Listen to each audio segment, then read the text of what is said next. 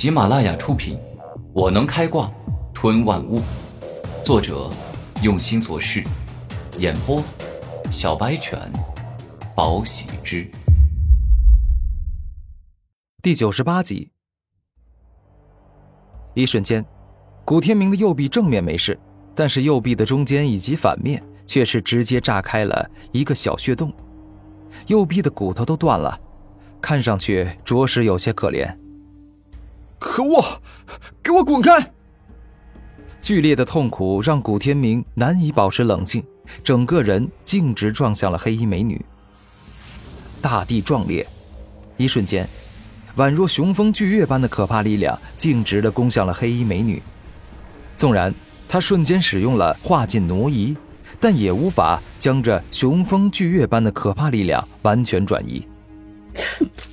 黑衣美女再次口吐鲜血，整个人横飞出去，感觉好像全身要被巨锤砸了一下，十分痛苦。内院果然是藏龙卧虎，这一战就算你我平局。下次见面再分高低。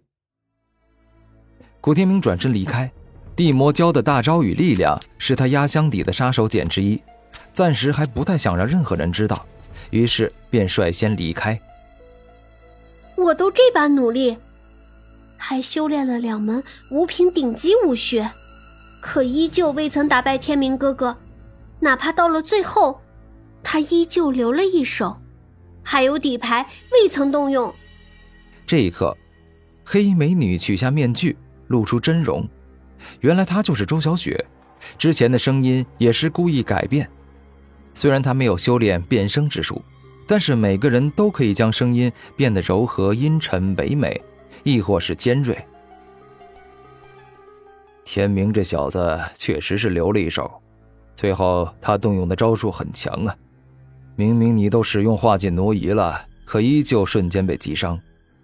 这招的威力十分可怕，这座金刚岩山整面山壁都被炸碎了。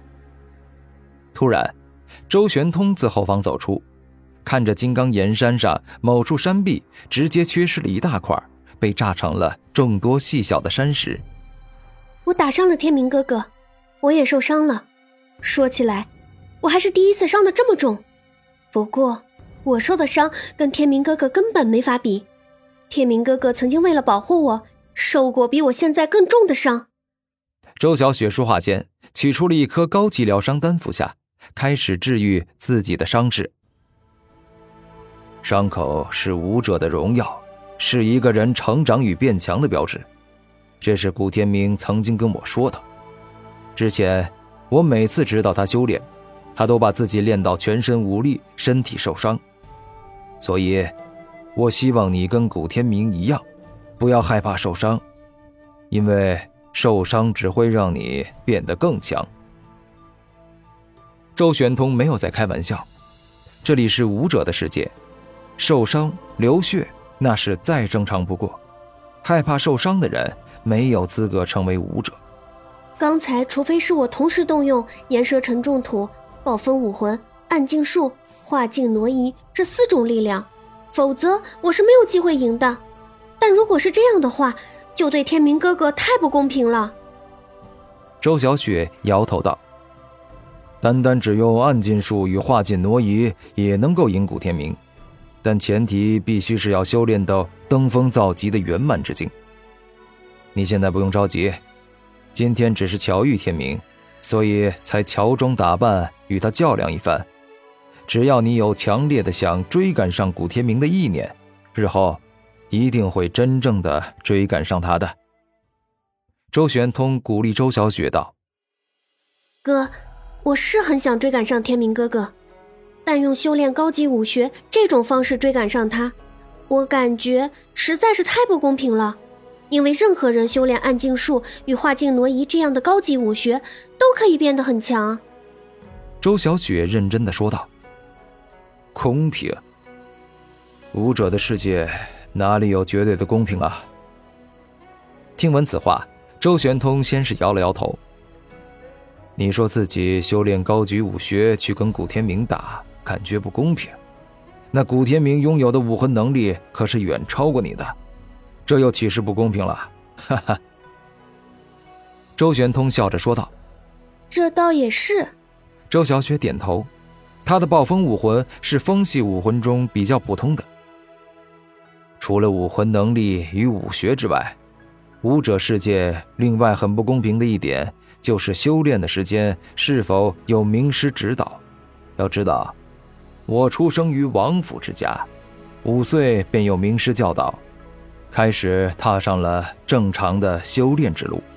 修炼到现在已经有二十年了，所以我才能在二十五岁便拥有灵海境的修为。周玄通严肃的说道：“没有绝对的公平，只有相对的公平。两个武者对战，不可能要求他们的修为都一样，所用的武学也一样。两个人年纪还一样，所拥有的武魂天赋也一样。”周玄通说道。他开始让周小雪明白了武者世界有多么的凶险与残酷。所以啊，你现在应该要感到庆幸与开心才对，因为这个世界上最不公平的是平谷的小山村，那里不仅没有武学与名师，就连吃喝都有问题。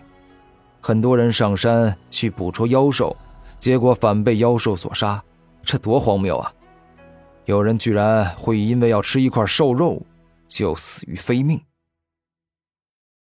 周玄通虽然出生于王府，是一个王子，但是常年外出执行任务，遇到了太多生活艰难的普通人，经历了太多的人情世故。我明白了，谢谢哥哥指点。我知道我自己一直都很幸福，所以我一定会珍惜现在的生活，然后向美好的明天前进。周小雪认真的说道。这次天灵秘境之旅，我已经给你安排好了。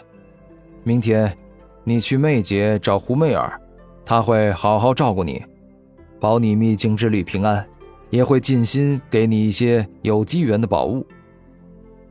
周玄通贵为四阶三妖之首，自然跟其他的四阶三妖很熟。媚杰胡杏儿，就是那个号称灵武学院最美的女神，没想到哥哥魅力这么大。连学院第一的美女都为你着迷了。周小雪露出了好奇的表情。你想多了，胡媚儿是四大七阶中我认为最聪明的人，她为人善良，行事温柔，长相也很美，所以啊，但凡见过她的人都对她很有好感。这次我请她来帮忙，她也是很爽快的就答应。等你秘境之旅回来后，我定会好好感谢她。周玄通对胡媚儿其实挺有好感，知晓对方是一个善良懂事的好女人。跟着团队一起走，很多事情处理起来都会方便很多。而且媚姐帮里都是女人，晚上睡觉、白天相处都比较自在开心。周小雪点头说道。两天后，天灵秘境将正式开启，所有出了两千积分的学生都来到了灵武学院的统一集合处。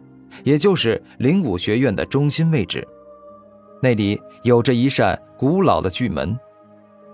接下来，简直就是一番废话连篇，因为负责安排秘境之旅的内院长老向所有人说要相亲相爱，不得在天灵秘境里自相残杀，谁发现宝物就归谁，等等等等。